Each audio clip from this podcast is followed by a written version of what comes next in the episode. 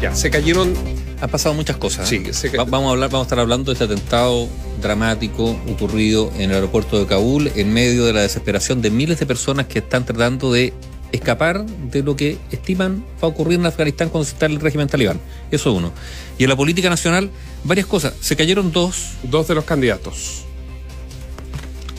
Pero Digamos por qué. sí, eso es, eso es lo, lo más, eh, lo más lo más complejo, digamos. Uno de ellos es el más complejo. Gino Lorenzini, ¿no es cierto? Y el otro es Diego Ancalado. En el caso de Gino Lorenzini es porque se le aplica la ley antidíscolos. Vale decir, se estima que fue militante de un partido por lo menos antes de, más acá de nueve meses.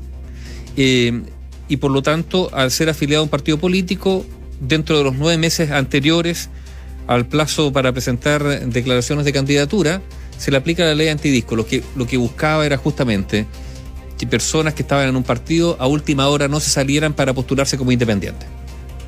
Vamos era a lo ver, que hacían muchos. vamos a ver qué, qué respuesta tendrá eh, Lorenzini, porque él a él se le preguntó sobre esto y él dijo que no, que él había renunciado antes, pero bueno, eh, esta es, eh, esto fue votado por 4 a 1 en el caso del servicio electoral. El otro caso es mucho más complejo porque puede abrir una trama. De hecho, ya se, se- se anuncia por parte del servicio electoral que va a ir a la justicia. Estamos hablando de Diego Ancalado, que recordemos fue el candidato propuesto o que ha sido propuesto por la lista del pueblo. Él tenía que presentar 33, 23.369 patrocinios. 369 patrocinios. presentó 12.316 a través de la clave única y 23.161 firmados físicamente ante un notario. De esos 23.135 aparecen firmado, firmó ante mí, con firme y timbre del notario Patricio Saldívar Maquena. El problema es que ese, esa notaría dejó de funcionar en el año 2018, cuando ese notario falleció. No. Falleció en febrero, no, claro. fa- fa- él falleció dejó por edad el año En 2018 y más encima no solamente eso, sino Que que además él falleció en febrero de este año. En febrero de este año. Eso que es Saldívar Maquena. Y por eso es que el servicio electoral dice que le ha pedido a la unidad jurídica toda esta información, eh, analizarla y entregarla al Ministerio Público, porque estamos hablando evidentemente de que aquí podría haber Ahora un- hay que ver si firmó un subrogante. Sí, pero- no, no, no, no, pero hay un dato ahí, que es el timbre de la notaría. O sea, es el timbre del notario, perdón. Porque la- puede haber una subrogancia, pero siempre el timbre es. No puede, no puede un subrogante timbrar con eh, el timbre de quien fue el dueño de la notaría. Y esto ya se vuelve ya muy, muy complejo y es un tremendo, pero tremendo golpe a la línea de flotación de la lista del pueblo, que ya venía mal con todo lo que estaba pasando, con las acusaciones al interior de la misma lista del pueblo, que recordemos no es un partido político, sino que es un movimiento, por ende tiene que cumplir como independiente con todos los requisitos, en este caso de Diego Ancalao. Pero lo cierto es que ya no van a estar en la papeleta de noviembre próximo. Por ahora. Bueno, tendría que haber una... Claro, una Sí, pero una- reconsideración, si es que presentan antecedentes nuevos. Y con esto queda José Antonio Cast, con el Partido Republicano, Franco Parisi, del Partido de la Gente, Marco Enrique Sominami Gumucio, por Proboste. Progresistas de Chile, Yasna Proboste por la Democracia Cristiana, Eduardo Artés por Unión Patriótica. Además de Sebastián Sichel, Sebastián Sichel y Gabriel Boric, que son las primarias legales. Claro, que ellos eh, quedaron automáticamente acreditados del momento en que ganaron la primaria. hoy mencionábamos. Ya, eso lo dejamos ahí porque a- a- habrá, esto salió recién, así que habrá que esperar reacciones. Eh, Marco Enrique Minami. Hay que reconocerle a Marco Enrique Minami que tiene inve- in- in- inventiva, ¿no? O sea. Primera movida de Marco Enrique Minami. Pedirle a Gabriel Boric y a Yarna Proboste, en el fondo, trabajar juntos, porque esto eh, pa- pasa por, por- porque los equipos de- de estas tres candidaturas se junten para elaborar un programa común, o por lo menos una base programática común, no programas exactamente idénticos, pero Claro, que hayan directrices que son que las coincidencias, en definitiva, se puede estructurar el día después eh, un apoyo cerrado de todas estas de todas estas candidaturas a quien gane. en el fondo decir, somos más parecidos de lo que Exacto. en algún momento Estos son nuestros pilares. o dijimos. ¿Ya hay respuesta de Boric? No. Jana Proboste no se ha definido. Bueno, recordemos que Marco Enrique estaba en el pacto de Jana Proboste. Si no hubiese ido de candidato, habría estado. Claro, su candidata lo más probable hubiese tendría, sido Jana Tendría que haber sido, pues, la idea, eso pasaba por una lista parlamentaria común, que tampoco fructificó.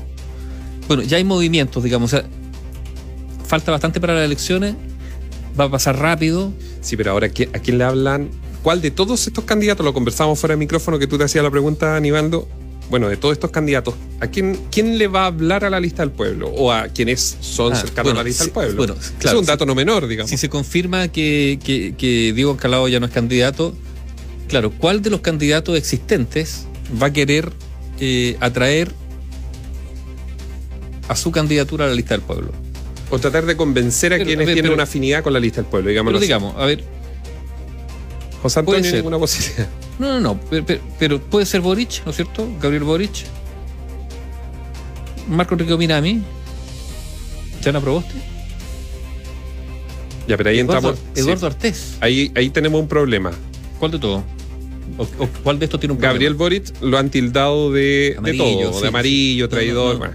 lo culparon de que hay preso por culpa. Bueno, sí. Eh, a Marco Enrique Minami, a pesar de que fue liberado por la justicia, quizás para la lista del pueblo eso no es suficiente. No es suficiente. Yana Proboste representa a los 30 años, lo han dicho. Artés podría ser. Artés. Recordemos que Artés sacó.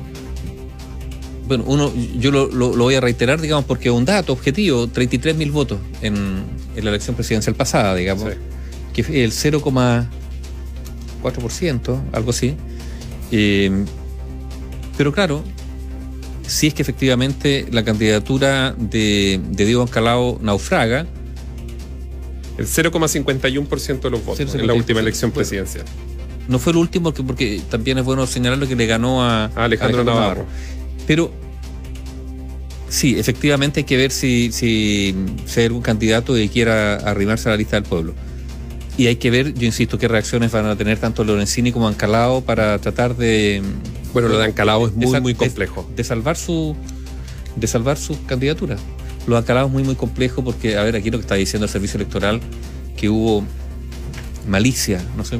No, un delito. No, eh, eh, pero, no seamos tan duros. No, no, no, un delito, porque si el, el, timbre es un timbre falso, un timbre que no corresponde, las firmas, los RUT, habían RUT de empresas, dicen o sea, metieron cualquier eh, root que no eran de personas naturales, eran de empresas, de sociedades. Ahora, eso no, recuerden que SQM militó en el PPD también. A lo mejor querían. Una empresa a través de su directorio tenía. eso es cierto, sí. Bueno, hay que ver qué va a ocurrir con todo esto, ¿no?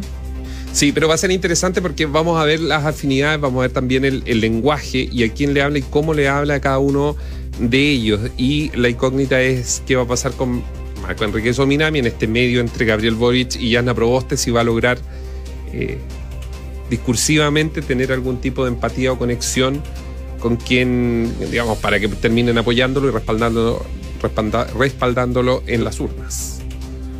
Pero ¿qué podría pasar, digamos? no se rebaraja tanto el naipe, ¿no? ¿Que la lista del pueblo no lleve un candidato? Sí.